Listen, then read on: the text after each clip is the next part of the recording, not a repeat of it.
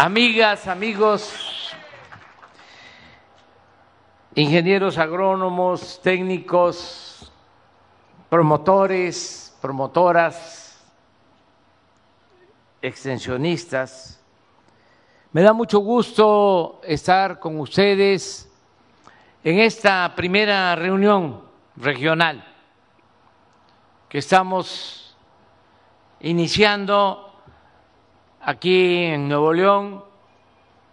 Hoy mismo vamos a estar en otra reunión parecida en Guadalajara, Jalisco. Mañana, por la mañana, vamos a tener otra reunión en Veracruz con los estados del sureste y en la tarde de mañana otra reunión en Puebla con compañeras, compañeros como ustedes y terminamos el domingo en la Ciudad de México con otra reunión. ¿Por qué estos encuentros, estas reuniones con ustedes? Porque necesitamos apoyar todos para impulsar la actividad productiva del campo. Lo venimos haciendo desde el principio del gobierno, pero ahora es eh, urgente, es muy necesario,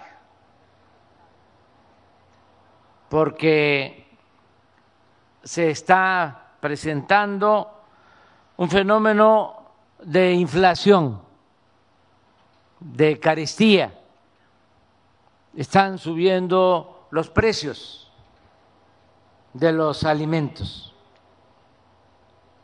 Y tenemos entre todos todas y desde abajo hacerle frente a este desafío, a este reto. Y lo mejor es la producción. Las naciones no salen adelante si no producen. Esta es la clave de todo. En los últimos tiempos se ha apostado mucho a la especulación financiera, pero eso es ficticio. Al final de cuentas, lo que vale es lo que se produce. Y por eso tenemos que redoblar esfuerzos todas, todos. Hay una lección que queda de manifiesto en estas crisis, ya es la segunda que enfrentamos. La primera fue muy difícil porque tuvo que ver con la pérdida de vidas humanas la pandemia del COVID. Esa nos dañó mucho, nos dolió mucho, pero ya salimos, porque también nos aplicamos todos. México fue de los 10 países que más vacunas aplicó en el mundo. Y por lo mismo, aun cuando hubo pérdidas de vidas humanas, y repito, nos dolió mucho, y además es de mal gusto compararnos en estos casos, pero para que se tenga presente, nosotros eh, tuvimos menos fallecidos que en otros países. Ayer, y lo lamentamos mucho y les mandamos un abrazo, porque son nuestros amigos, nuestros hermanos. Ayer en Estados Unidos se llegó a la cifra de un millón de fallecidos por la pandemia, algo que no nos sucedió a nosotros, ni eh, pasó con relación a Brasil o con relación a otros pueblos hermanos. ¿Cómo le hicimos? Pues acudimos al pueblo, nos ayudó la gente, porque, como decía el presidente Juárez, con el pueblo todo, sin el pueblo nada. La gente se cuidó, nosotros tenemos la virtud de contar con una institución tan fundamental como la familia. La familia en México es la institución de seguridad social más importante.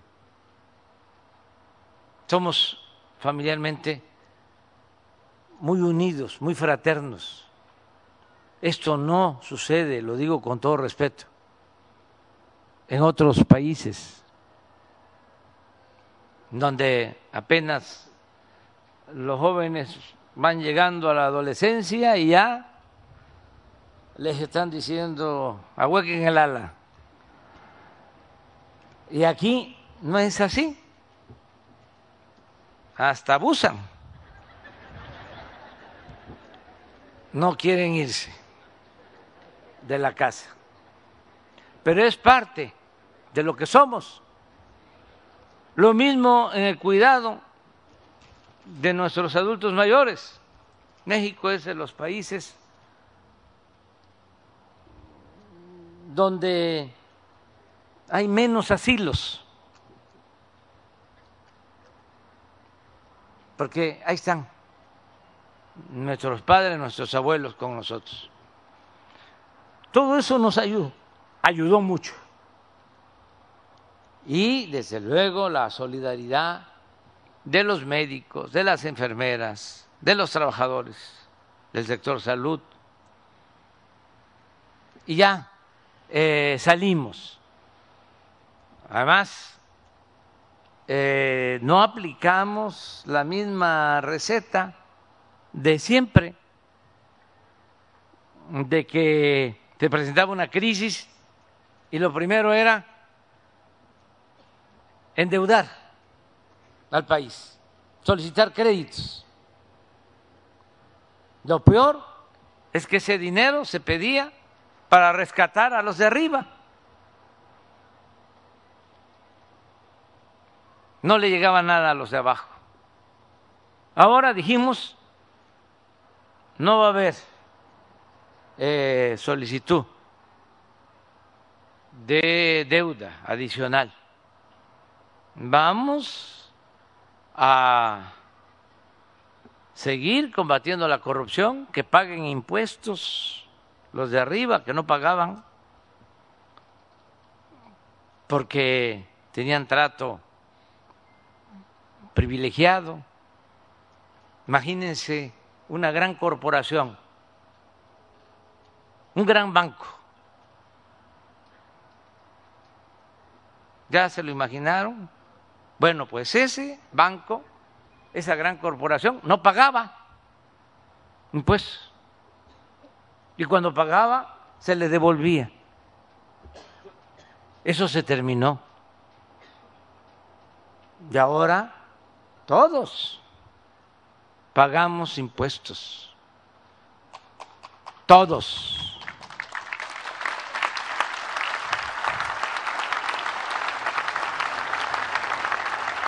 Porque la gente más humilde siempre ha pagado impuestos. Porque en todo lo que se compra, ahí va incluido un impuesto, ahí va el IVA. Pero había quienes no pagaban. Afortunadamente, esto lo entendieron los potentados, de que ya eran otros tiempos. No es para excusarlos, pero esa devolución de impuestos era legal. Tuvimos que modificar la Constitución, el artículo 28, para prohibir los monopolios y al mismo tiempo prohibir la condonación de impuestos. ¿Esto qué significa? Que tenemos más ingresos. El reporte de ayer es que a pesar de la crisis,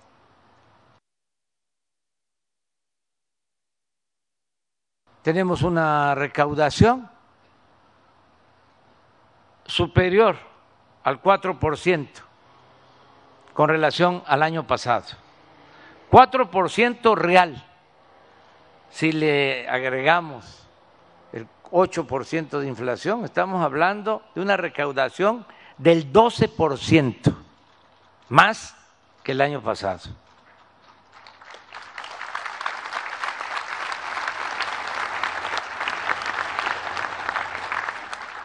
Y lo otro que nos ha ayudado mucho es no permitir la corrupción, que como siempre lo he sostenido, la corrupción hay que combatirla no solo por razones de índole moral, sino porque es mucho lo que se iba por el caño de la corrupción.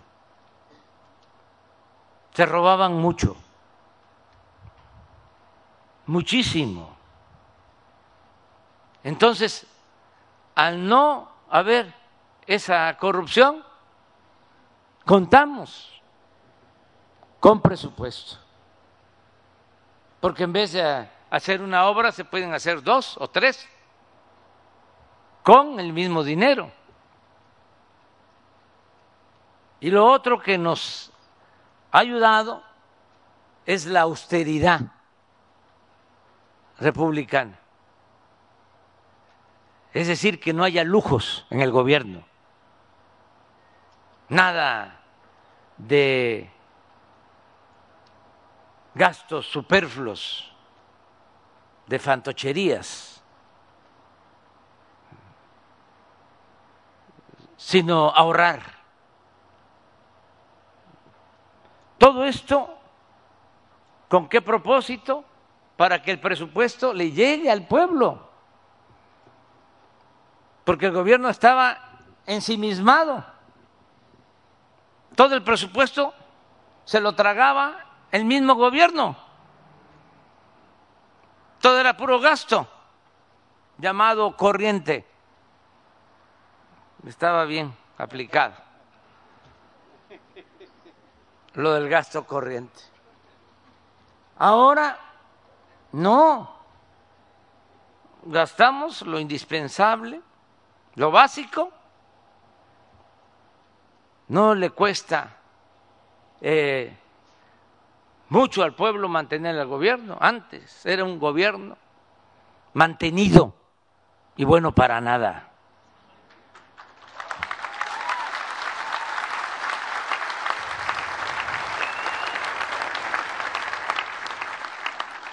Por eso vamos saliendo tomamos una decisión que ahora nos está ayudando mucho porque termina la pandemia y viene la inflación porque Rusia invade Ucrania, hay guerra, ahí también hubo errores, fallas, la política entre otras cosas, se inventó para evitar la guerra. Ahí falló la política, porque se pudo haber evitado. Y eh, nos hubiésemos eh, ahorrado todo este problema mundial que hay en la economía, sobre todo la inflación, que eso tiene que ver fundamentalmente con esa guerra. Se pudo haber evitado con diálogo. Además, imagínense cuánto sufrimiento para el pueblo, gente inocente que pierde la vida, refugiados, un desastre, hoy lo comentaba yo, lo peor es la guerra.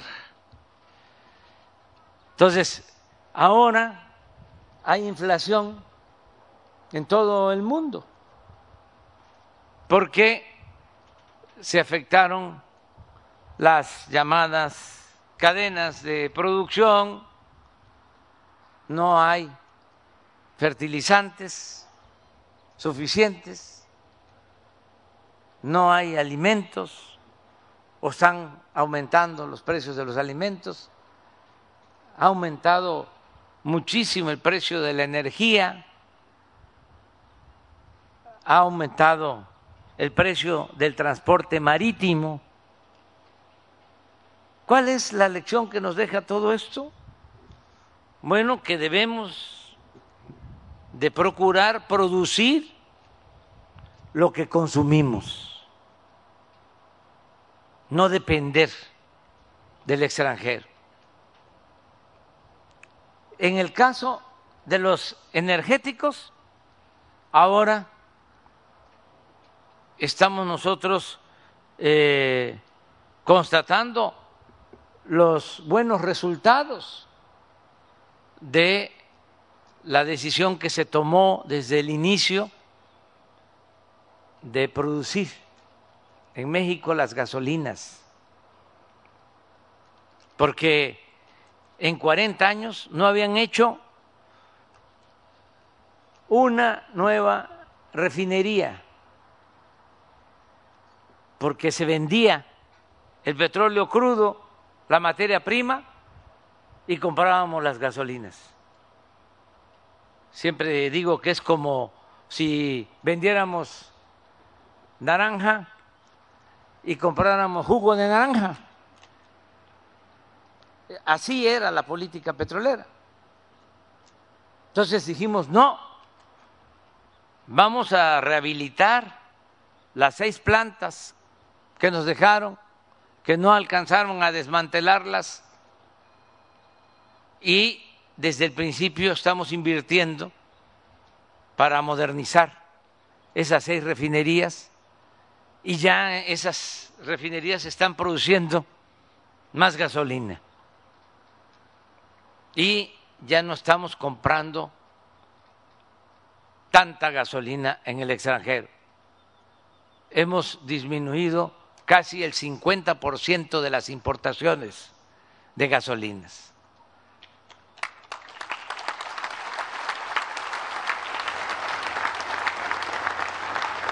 Pero además ya estamos por inaugurar una nueva refinería en Dos Bocas, Paraíso, para 300 mil barriles, que nos va a permitir producir como 150 mil barriles de gasolina, 300 mil, 340 mil barriles de crudo que se convierten en 150 mil barriles de gasolina y diésel y otros derivados del petróleo. Y también compramos una refinería les cuento en breve la historia. Cuando Salinas, en vez de hacer la refinería en México, se asoció con la empresa Shell, que es una petrolera extranjera, y se hizo la refinería, pero en Texas. y a Shell le quedó el 51% de las acciones y a Pemex el 49%. Y como Shell tenía el 51%, pues ellos decidían, ellos administraban, casi nunca tenía Pemex ganancia. Llegamos y se vino la crisis de la pandemia y ellos eh, calcularon que ya no iba a ser negocio y pusieron en venta varias refinerías, no esta, porque nosotros ya teníamos eh, el análisis de que esta era una buena refinería. Y les dijimos, en vez de estas tres que estás vendiendo, te compramos eh, la, la de Deer Park la de Texas, donde estamos de socios. Te compramos tu 51% y ya le queda a México la propiedad. Y aceptaron. Y ya tenemos esa nueva refinería en Texas. Y ya estamos trayendo gasolinas. Se portaron muy bien, por cierto, los de Shell. Eh, fueron eh, muy respetuosos en esa compra-venta. Y ahora estamos también eh, rehabilitando una planta que se llama coquizadora, que es para sacarle más jugo al combustóleo. Es gasolina, combustóleo y el combustóleo se vende más barato y además contamina más. Entonces, con esta planta coquizadora se exprime el combustóleo y se saca gasolina, que vale más, pero también se evita la contaminación. Esa planta la estamos eh, haciendo de nuevo o se reinició en Tula, Hidalgo. Y eh, todo esto pues significa empleos también. El día de hoy están trabajando en la refinería de Dos Bocas 36 mil obreros Imagínense el beneficio que queda en nuestro país. Bueno, por eso, ahora con la inflación, en el mes pasado de abril, México trae una inflación de 7.7%, según cifras oficiales. Y Estados Unidos 8.3. Pero ¿qué sucede? ¿Cómo se compone esta inflación? En el caso de México, por energéticos, como tenemos gasolinas y decidimos no aumentar el precio de las gasolinas, no está de más decir que es más barata la gasolina en México que en Estados Unidos. Que esto era muy raro que sucediera.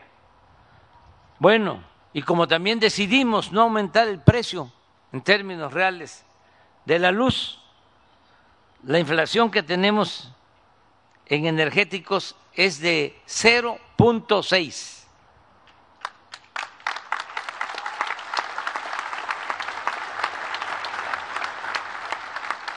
De los 7.7, 0.6. Ahí hay control. Ahí no tenemos problema porque sigue la política. Al contrario, vamos a inaugurar en julio la nueva refinería y van a seguir modernizándose las anteriores y ahí hay control y vamos a cumplir de que no aumente el precio de las gasolinas, porque ahora con la crisis también eh, ha aumentado el precio del petróleo crudo. Ha llegado a estar a más de 100 dólares el barril. Entonces, esa utilidad que tenemos, porque todavía hay una cantidad que exportamos de crudo, lo que estamos obteniendo de ganancia es lo que estamos utilizando para pagarle impuestos a Hacienda. Y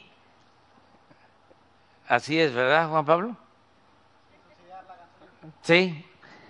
Y no aumentar el precio de las gasolinas. Entonces, ahí no hay problema, eso lo tenemos resuelto. En Estados Unidos, de los 8.3 de inflación, ellos tienen 2.1 en inflación de energéticos. Nosotros 0.6 y ellos 2.1. Ellos tienen aquí un problema. Incluso ya están hablando de un decreto que van a poner a consideración del Congreso para controlar los precios de los combustibles. ¿En dónde nos ganan? ¿Y por qué estamos aquí? Bueno, porque de los 7.7 de inflación, 3.6 son por alimentos en nuestro país, por aumento en el precio de los alimentos, mientras ellos, de los 8.3 de inflación, solo tienen 1.3 por alimentos. Entonces, en el resto, nosotros traemos 3.5, ellos traen 4.9. ¿Dónde es que tenemos eh, el problema? En alimentos. Y tenemos que eh, enfrentar el desafío. Así como nos propusimos la autosuficiencia energética, producir en México las gasolinas para no comprarlas, así tenemos que hacerlo con los alimentos, producir en México lo que consumimos, sobre todo los básicos, maíz, frijol, arroz, el trigo, la carne, el pollo, la leche, los huevos, lo que se consume más, lo que tiene que ver con la llamada canasta básica. Entonces, ¿cómo hacerle? Hay eh, varias formas. Si estuviésemos en los gobiernos anteriores, los agrónomos eh, neoliberales, que son poquitos, ¿eh? no son muchos, pero sobre todo los tecnócratas estarían pensando en la producción a gran escala. Primero, eh, mecanizar la tierra, ararla, semillas mejoradas, aunque sean transgénicos, eh, fertilizante, aunque se destruyera el suelo mucho crédito y mucha corrupción. Entonces, ya nosotros no estamos pensando solo en eso. Sí, hay que impulsar la producción comercial, desde luego. Pero vamos primero abajo. Vamos a que coman los que nos dan de comer. Vamos primero a ayudar a que produzcan los campesinos más humildes, más pobres. ¿Qué es lo que hacen? Pero que hay veces que ni siquiera se les reconoce, ni siquiera se les toma en cuenta y mucho menos se les ayuda. Entonces, ¿qué es lo que tenemos que hacer primero? Impulsar la producción de autoconsumo.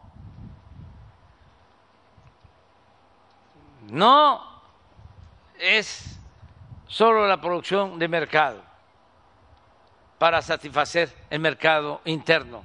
Primero, que la gente tenga su maíz, su frijol, que con ese maíz pueda darle de comer a las gallinas y sus animales de patio. La economía campesina, que es muy importante y que se fue abandonando. ¿Cómo era antes? Pues se producía el maíz y ahí se creaban las gallinas y eh, se recogían los huevos. Fue pasando el tiempo, ya todos con sus rejas de huevo. ¿Cómo le llaman? De granja. Y todo así, el pollo, la gallina, el huevo, todo. Hasta la tortilla. Entonces, vamos, puede parecer utópico, pero es un ideal que podemos convertir en realidad. Además, ahí está esa cultura todavía. Eso no se ha ido. Porque nosotros tenemos esa gran ventaja, que somos herederos de culturas, de civilizaciones milenarias que nos dejaron una gran herencia en todo lo que tiene que ver con la producción y con la manera de ser con nuestros sentimientos. Lo que hablaba yo de la familia, ¿de dónde viene eso? De atrás. Y lo mismo en el caso de la producción. ¿Quién sabe más sembrar? ¿De cuándo se debe de sembrar? Hay una gran escuela en México de agrónomos que es Chapingo, pero, pero ahí llegan a aprender al las parcelas, este, de cómo se debe de sembrar, en qué posición tiene que estar la luna, todo eso existe. Mucha experiencia, mucho conocimiento en la cultura de nuestro pueblo. Entonces, ayudar a eso, que ustedes sean extensionistas. Nosotros vamos a acercarles los apoyos, los que están trabajando en Sembrando Vida.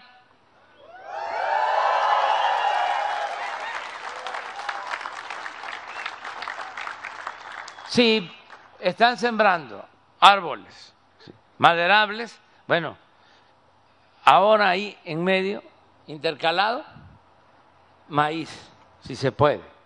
El maíz es una planta bendita que se da en todos lados. Se da en lo alto, se da abajo, se da con frío, se da con calor. Es una planta, repito, eh, bendita. Y sin maíz no hay país.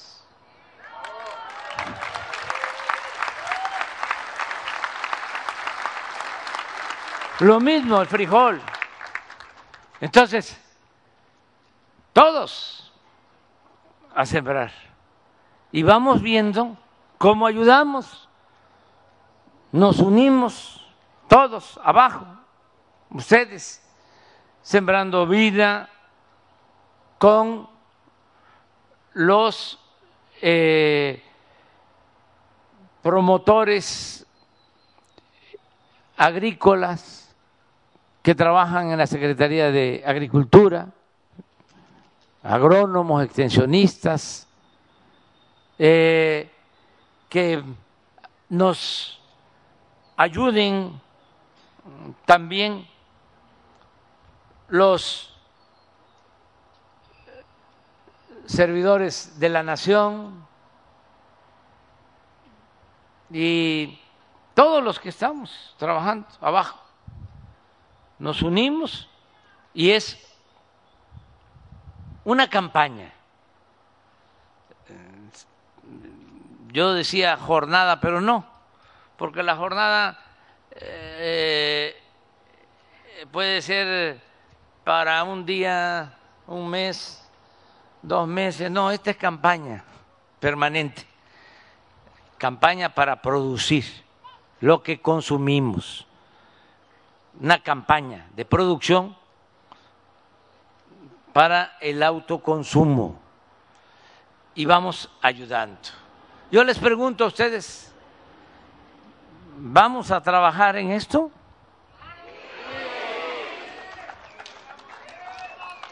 ¿Se puede o no se puede?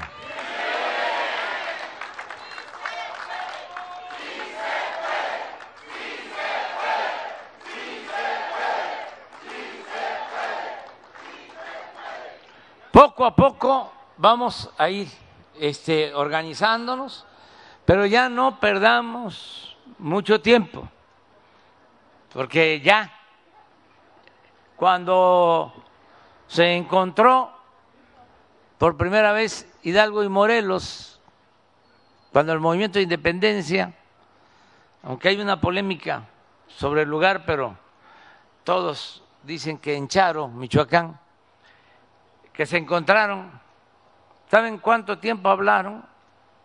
Esos dos curas rebeldes extraordinarios, tres minutos. Y lo único que le dijo Hidalgo a Morelos fue, vete al sur. Y ya Morelos sabía lo que tenía que hacer. ¿Ya para qué vamos a seguir hablando? Vamos, manos a la obra y tienen que haber resultados. Vamos a lograr la autosuficiencia en alimentos. Muchísimas gracias de todo corazón.